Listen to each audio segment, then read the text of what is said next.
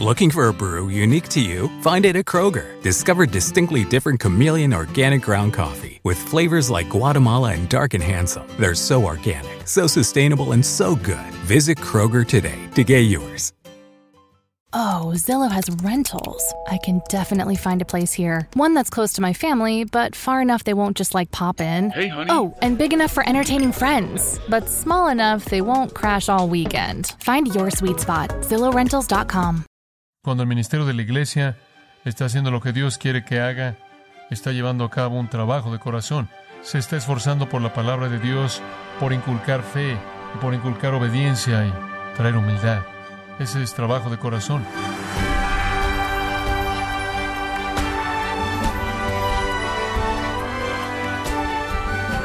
Le saluda su anfitrión Miguel Contreras, dándole la bienvenida a esta edición de Gracia a vosotros con el pastor John MacArthur.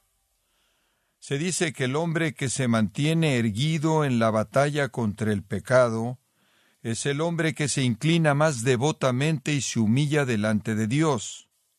Estimado oyente, cuán dependiente es de Dios en la batalla contra el pecado y cómo le está yendo en el proceso de aprender a ser humilde.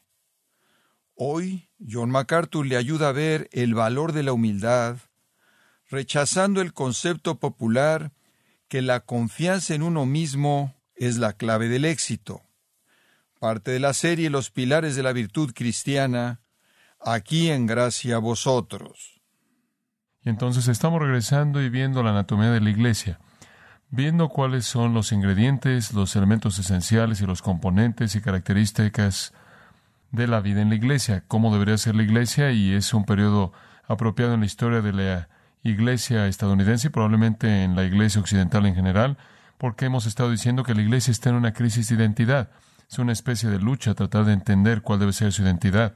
Algunas iglesias están luchando con la sustancia de esa identidad y otras están luchando con el estilo de esa identidad.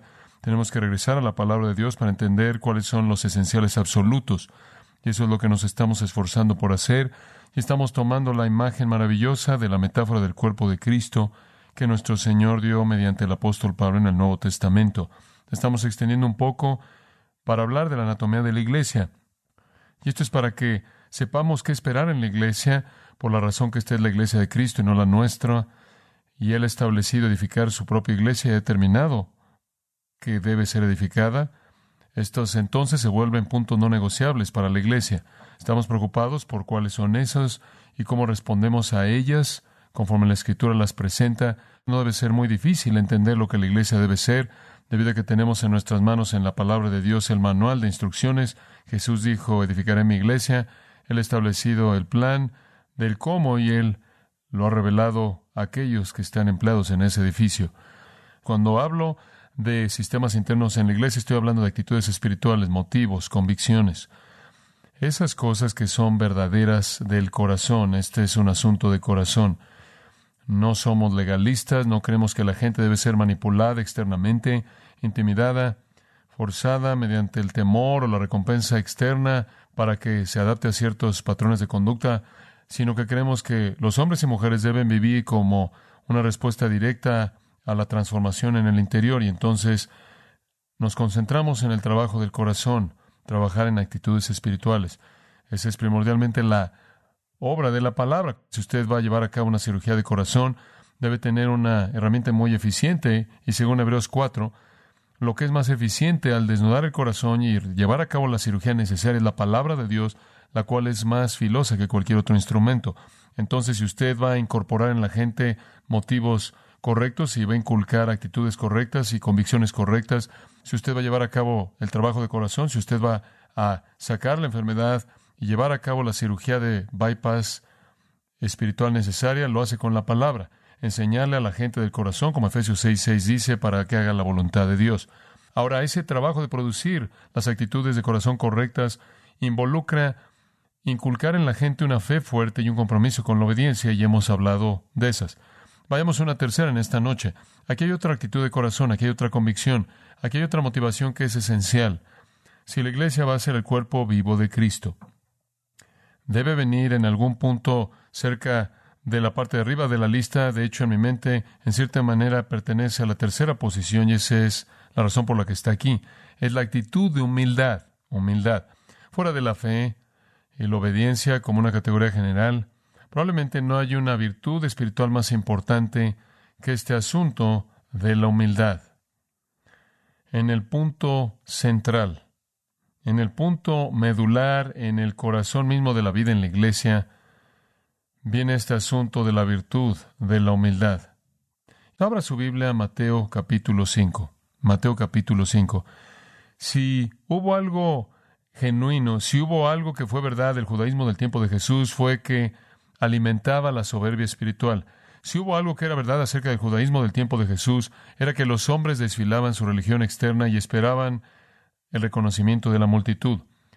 Recuerdo al leer en Mateo 23 cómo los líderes de Israel siempre buscaban las principales sillas en los lugares altos.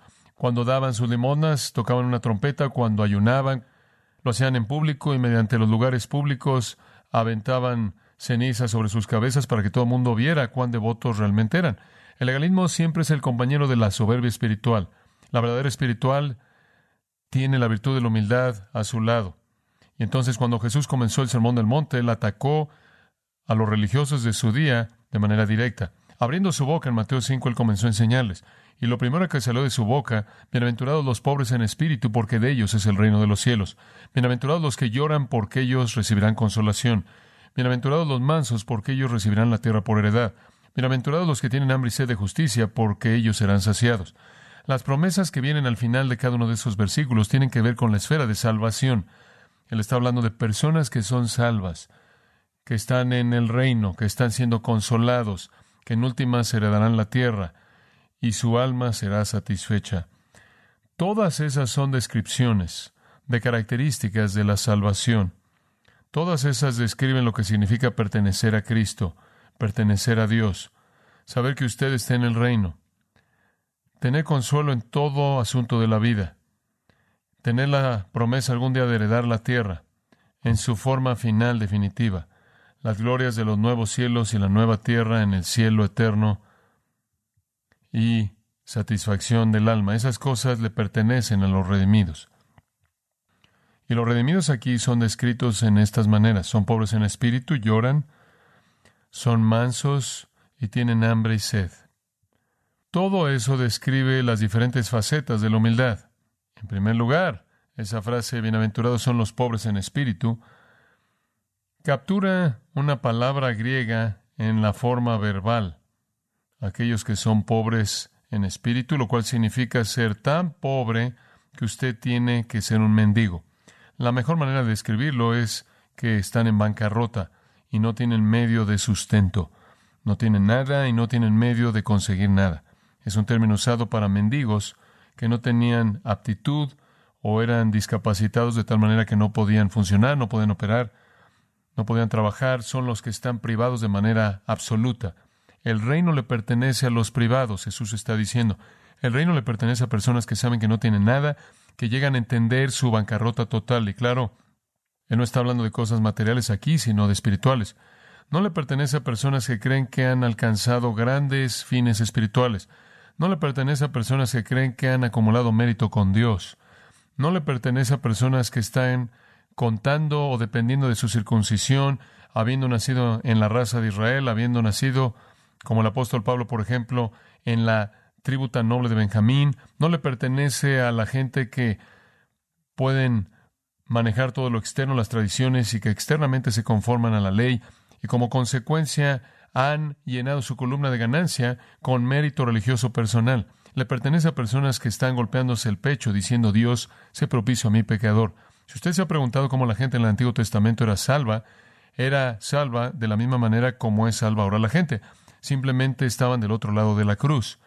Y la manera de salvación era, en primer lugar, la convicción de pecado, la cual era producida cuando alguien sabía que no podía guardar la ley de Dios. Dios dio su ley, la estableció de manera muy clara a Moisés, fue escrita para que todo el mundo la viera y la leyera.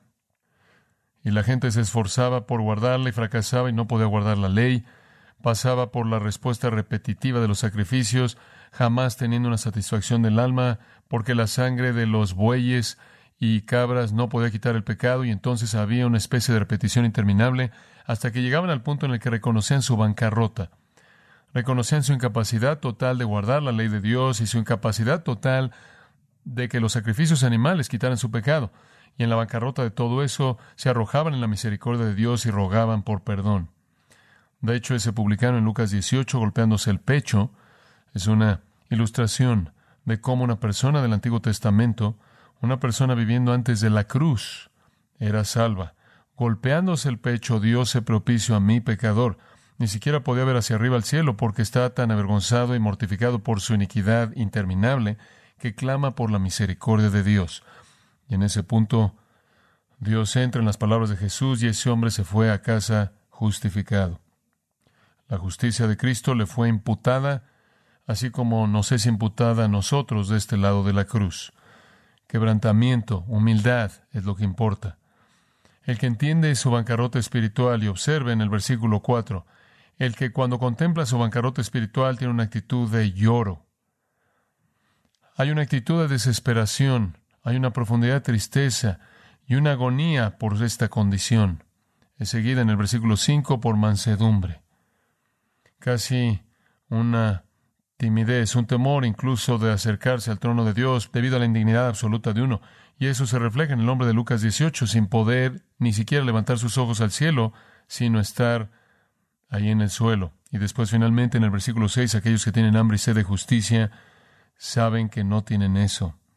El apóstol Pablo, recordamos en Filipenses 3, pasó casi los primeros 40 años de su vida acumulando justicia personal y era absolutamente insatisfactorio en un momento del tiempo en el camino a Damasco. Él se encontró con Cristo y él dice, Cristo me dio una justicia no mía, sino la justicia de Cristo imputada a mí por la fe.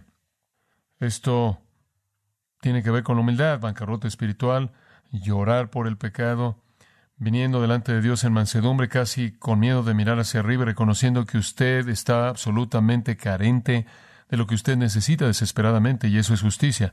Así es como usted entra al reino. Esto es enfatizado aún más en Mateo capítulo 18, simplemente para que entendamos cómo comienza todo. En Mateo capítulo 18, Jesús realmente hablando en la misma área general de cómo no entra al reino y enfatizando el asunto de la humildad. Dice en el versículo 3, de cierto os digo, a menos de que os hagáis, si los discípulos desesperadamente necesitaban ser convertidos, literalmente eso significa volverse e ir en la otra dirección, a menos de que os convirtáis. Porque recuerde, si usted conoce el trasfondo de Mateo 18, los discípulos están discutiendo en este punto y su argumento era acerca de quién iba a ser el más grande en el reino. Cuando se unieron a Jesús, sabían que estaban en la presencia de un hombre muy sorprendente, llegaron a entender que era el Mesías. Eso es expresado un par de capítulos antes de manera clara. Cuando de la boca de Pedro vino, tú eres el Cristo, el Hijo del Dios viviente. Tú eres el Mesías, Dios encarnado. Sabían que este era el Mesías y el Mesías estaba trayendo el reino. Y entre más conocían del reino, más comenzaron a discutir acerca de quién de ellos iba a sentarse en los principales lugares. No pasa mucho tiempo después de este incidente, mostrando cuán difícil era para ellos oír con oídos que oían y creían. Incluso cuando Jesús les dijo lo que les había dicho, no había pasado mucho tiempo después de este incidente que Jacobo y Juan enviaron a su mamá para pedirle de manera personal si Jesús les permitía sentarse a su diestra y a su mano izquierda en el reino. Entonces el argumento se estaba llevando a cabo, incluso estaba pasando en Juan 13, la noche misma cuando Jesús iba a ser traicionado. En lugar de que fueran sensibles acerca de lo que le iba a pasar a Jesús, Él les había dicho que iba a morir. Estaban todos discutiendo acerca de quién de ellos sería el más grande en el reino. A la mitad de este argumento, Jesús sentado en una casa en Capernaum, incluso quizás la casa de Pedro, algunos piensan que fue su casa, toma un pequeño niño, un pequeño bebé, lo coloca sobre sus piernas y usa este pequeño bebé como una ilustración y dice, a menos de que se den la vuelta y vayan en la otra dirección y se vuelvan como niños, ni siquiera van a entrar al reino de los cielos. Todo aquel que se humilla a sí mismo como este niño es el más grande en el reino de los cielos. El reino le pertenece a los humildes. Usted entra humilde. Ahora, ¿qué quiere decir él humillándose a sí mismo como este niño? Muy simple, un niño es absolutamente dependiente. Esto es parte de esto, pero quizás es la parte no tan importante. La parte más importante es que ese niño no ha alcanzado nada. Un niño no ha alcanzado nada. Un niño no ha logrado nada. No hay gran registro de sus méritos. Usted viene en bancarrota, con nada. Como el escritor del himno lo dice de manera tan magnífica, nada en mi mano traigo, simplemente a la cruz me aferro. Así es como un niño viene, sin registro de méritos. Así viene usted. Usted entra como un niño pequeño. Enfatizando aún más esto, quiero llevarlo a uno de los textos evangelísticos más grandes de todo el Nuevo Testamento, Santiago capítulo 4. Santiago 4. Y quiero comenzar en el versículo 4 porque creo que presenta el contexto para nosotros. Oh almas adúlteras, ¿no sabéis que la amistad con el mundo es enemistad contra Dios? Por tanto, todo aquel que quiera ser amigo del mundo se constituye enemigo de Dios. Eso es, en esencia, lo que Juan dijo en primera de Juan, si alguno ama al mundo, el amor del Padre no está en él. Versículo 5. ¿O pensáis que la Escritura habla sin propósito? Él desea de manera celosa al Espíritu que Él ha hecho morar en nosotros. Y después versículo 6, pero Él da mayor gracia. Esto hace una transición del lenguaje tan fuerte del versículo 4, de ser un amigo del mundo y de esta manera ser un adúltero y un enemigo de Dios. Al versículo 5, un versículo muy difícil de entender, el cual significa rechazar la obra del Espíritu Santo, al hecho de que en el versículo 6 Dios todavía da gracia. Usted podría ser un amigo del mundo, podría estar en enemistad contra Dios, usted podría estar resistiendo al Espíritu, pero hay gracia disponible. realmente creo Él está hablando aquí a los no regenerados, y le voy a mostrar por qué. En el versículo 8, allá a la mitad de este contexto, usted ve, vosotros pecadores, limpiad vuestras manos, pecadores. No hay lugar en todo el Nuevo Testamento en el que se llama así a los creyentes. Esto no quiere decir que no pecamos, pecamos. Pero nunca somos llamados pecadores. De hecho, somos llamados, aunque pecamos, simplemente lo opuesto. ¿Qué? Santos. No somos de doble ánimo, en el sentido de que hay algún interés en cosas espirituales, pero un interés cautivo por el mundo. Eso es exactamente de lo que él estaba hablando en el versículo 4. Usted podría pensar que es el amigo de Dios, pero si usted es de doble ánimo y está pegado al mundo, no lo es. Es como esa tierra en Mateo 3, en donde en donde las preocupaciones de este mundo, los arbustos y el engaño de las riquezas ahogaron la verdad. Entonces él está hablando, creo yo, a los no regenerados, que pueden ser clasificados como adúlteros, que son amigos del mundo, que son hostiles hacia Dios, que son enemigos de Dios, que en el versículo 8 son llamados pecadores. Y en el versículo 6 él dice hay una gracia disponible, pero por favor observe a quién es dada. Versículo 6. Dios resiste a los soberbios, pero da gracia a los humildes. Esa afirmación se registra en los Salmos y en Proverbios. La gracia salvadora es para los humildes. Esos son los que tienen actitud de bienaventuranza. Esos son los que están en bancarrota espiritual y lo saben. Lloran por su bancarrota, vienen al Señor en mansedumbre, casi titubean por venir en su presencia, están tan avergonzados, pero tienen tanta hambre que vienen, porque saben lo que más necesitan y no lo tienen. Ahora, ¿cómo es esta humildad demostrada? Siga esto. Dios da gracia a los humildes. Entonces aquí está cómo manifestar esa humildad. Someteos pues a Dios, resistid al diablo, y él huirá de vosotros.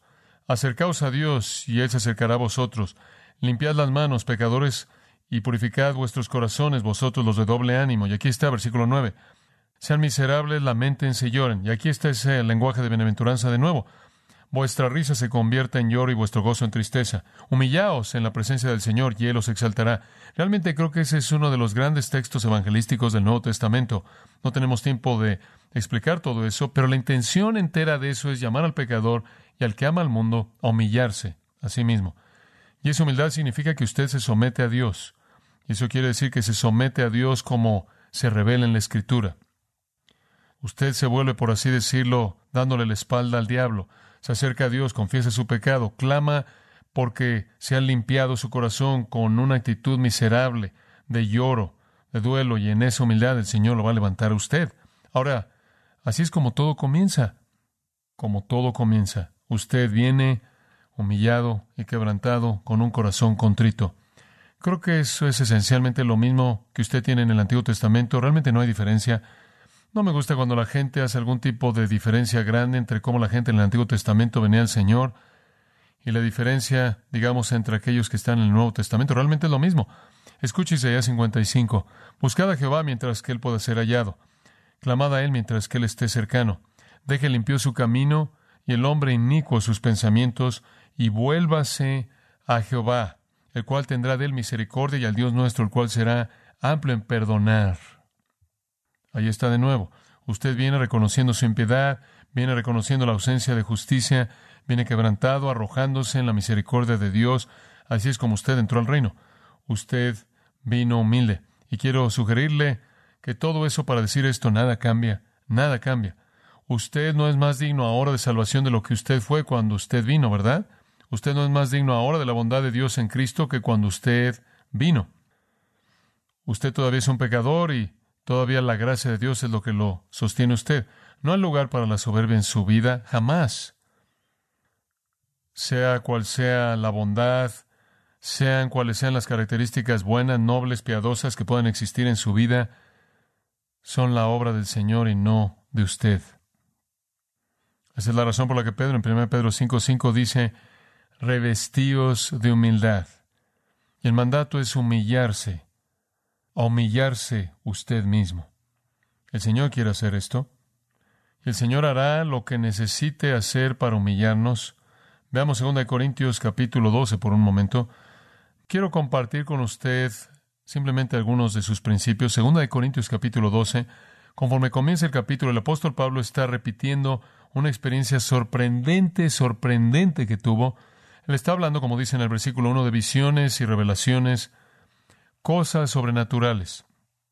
Y después, de una manera algo vaga, pero todos nosotros sabemos a quién se refiere, esto es a sí mismo, él dice, conozco un hombre en Cristo quien hace 14 años atrás, hablando de sí mismo, si en el cuerpo no lo sé o fuera del cuerpo no lo sé, en otras palabras, él dice, 14 años atrás tuve una experiencia, la realidad de la cual no entiendo. No sé si de hecho estaba en el cuerpo o si fui sacado de alguna manera del cuerpo, no lo sé, Dios sabe. Pero dicho hombre fue arrebatado al tercer cielo. El primer cielo es el cielo de oxígeno, el aire que nos rodea. El segundo es el celeste y ese es en donde las estrellas y todos los planetas, ese es el gran espacio que está sobre nosotros. Y el tercer cielo, en términos simples, es el cielo donde Dios vive, el trono de Dios, la morada de Dios. Y este hombre, 14 años atrás, él dice, de alguna manera fue llevado a ese lugar. No sé cómo, no entiendo, no sé la forma en la que estaba, pero estuve ahí. Y de nuevo en el versículo 3 él dice, no sé cómo ese hombre, de nuevo repite, si en el cuerpo no lo sé o fuera del cuerpo no lo sé, Dios sabe. Fue arrebatado al paraíso y oyó palabras inexpresables, inefables, que a un hombre no se le permite hablar. La gente siempre me pregunta cuáles son. Seguro, no se pueden expresar y no hay capacidad para hablar de ellas. Ahora Pablo solo tuvo esta experiencia. Sé que hay muchas personas hoy día que dicen tenerla, pero solo Pablo la tuvo. Y él dice, en nombre de ese hombre voy a jactarme, pero a favor de mí no me jactaré, excepto con respecto a mis debilidades. Lo que él está tratando de hacer aquí es decir que hay ciertamente algo que decir acerca de ese viaje. Y hay una parte de mí que quiere celebrar esa experiencia increíble. Pero cuando realmente me veo a mí mismo, del único de lo que realmente puedo hablar es de mi debilidad. Como si dijera, no fui ahí porque merecí ir ahí, no fui ahí porque me había ganado el viaje, no fue una recompensa para mi espiritualidad. Digo, fue algo maravilloso y algo maravilloso en que exaltarme y regocijarme, pero cuando miro atrás y me veo en lo único en lo que me puedo regocijar es en mis debilidades. Y después llegando al versículo 7. Debido a la supereminente grandeza de las revelaciones, y Pablo tuvo varias de ellas. Él tuvo una en primer lugar en el camino a Damasco, en donde literalmente quedó ciego por la luz refulgente de Jesucristo. Cristo le apareció ahí, Cristo le apareció ahí por lo menos dos veces más de manera personal, individual, independiente de alguien más. Cuando él iba de regreso a Roma, en el libro de los Hechos, el Señor, recordará usted, le envió un ángel para darle instrucciones acerca de lo que iba a pasar en medio de la tormenta. Y después él fue arrebatado al tercer cielo, al paraíso mismo de Dios. Él tuvo una revelación sorprendente. Nadie había tenido una así. Y debido a todo eso, el versículo 7 dice, por esta razón, para evitar que me exaltase, como puede ver, esa es la tendencia cuando usted ha tenido esas grandes revelaciones. Digo, nadie las había tenido, nadie. Nadie había ido al cielo y había regresado. Eso no es algo rutinario. De hecho, en los evangelios dice que nadie subió y descendió excepto por Cristo. Esto no es algún tipo de situación que simplemente pasa todo el tiempo. Estas revelaciones que sobrepasan a todo, incluso Pedro miró atrás a la transfiguración gloriosa de Jesucristo en toda su maravilla celebró una experiencia tan gloriosa debido a su rareza. Simplemente estaban Pedro y Jacobo y Juan. Pero después de la ascensión de Cristo, ninguna revelación como esa se volvió a dar a Pedro, solo a Pablo.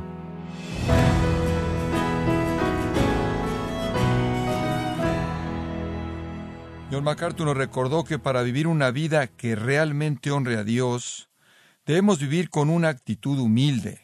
La humildad es tan esencial en la vida cristiana que nadie puede abrazar a Dios sin esta virtud en la serie Los pilares de la virtud cristiana, en gracia a vosotros.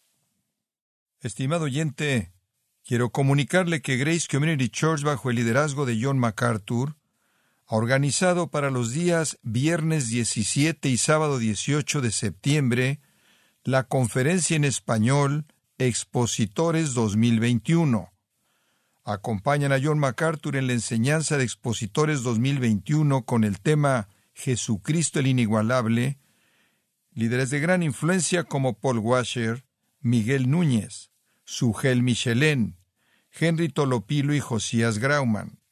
Para mayor información e inscripciones a la conferencia Expositores 2021, los días 17 y 18 de septiembre, en Son Valley, California, visite conferenciaexpositores.org.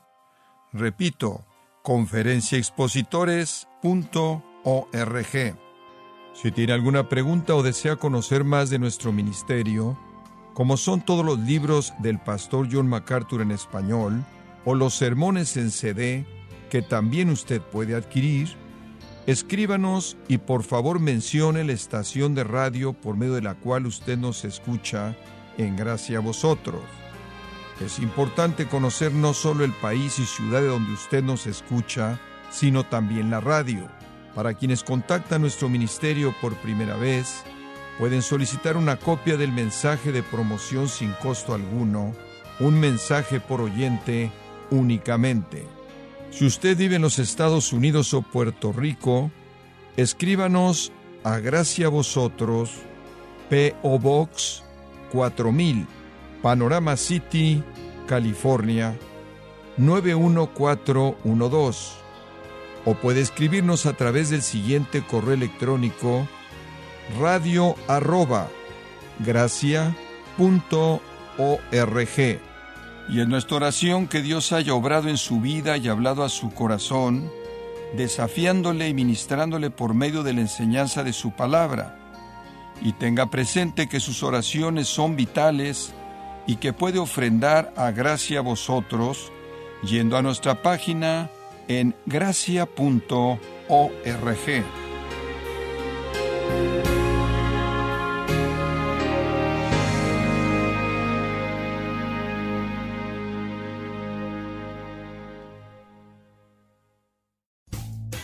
Rumkey is hiring CDL drivers age 19 and up, and drivers are paid based on experience. Rumkey CDL drivers earn $1,000 to $1,300 per week and more than $10,000 in bonuses possible in their first year. Rumkey drivers are home daily, work in a recession resistant industry, receive great benefits and performance incentives. Start a lucrative career and apply now at rumkeycareers.com. Equal opportunity employer restrictions apply. How did we become Central Ohio's most trusted team of orthopedic experts? We focus on what matters most our patients. At Orthopedic One, we know we're only at our best when we're helping you get better. And every day, your commitment to overcoming pain and injury inspires and moves us. That's why we bring our best every day to earn your trust. Find a physician near you at orthopedic1.com.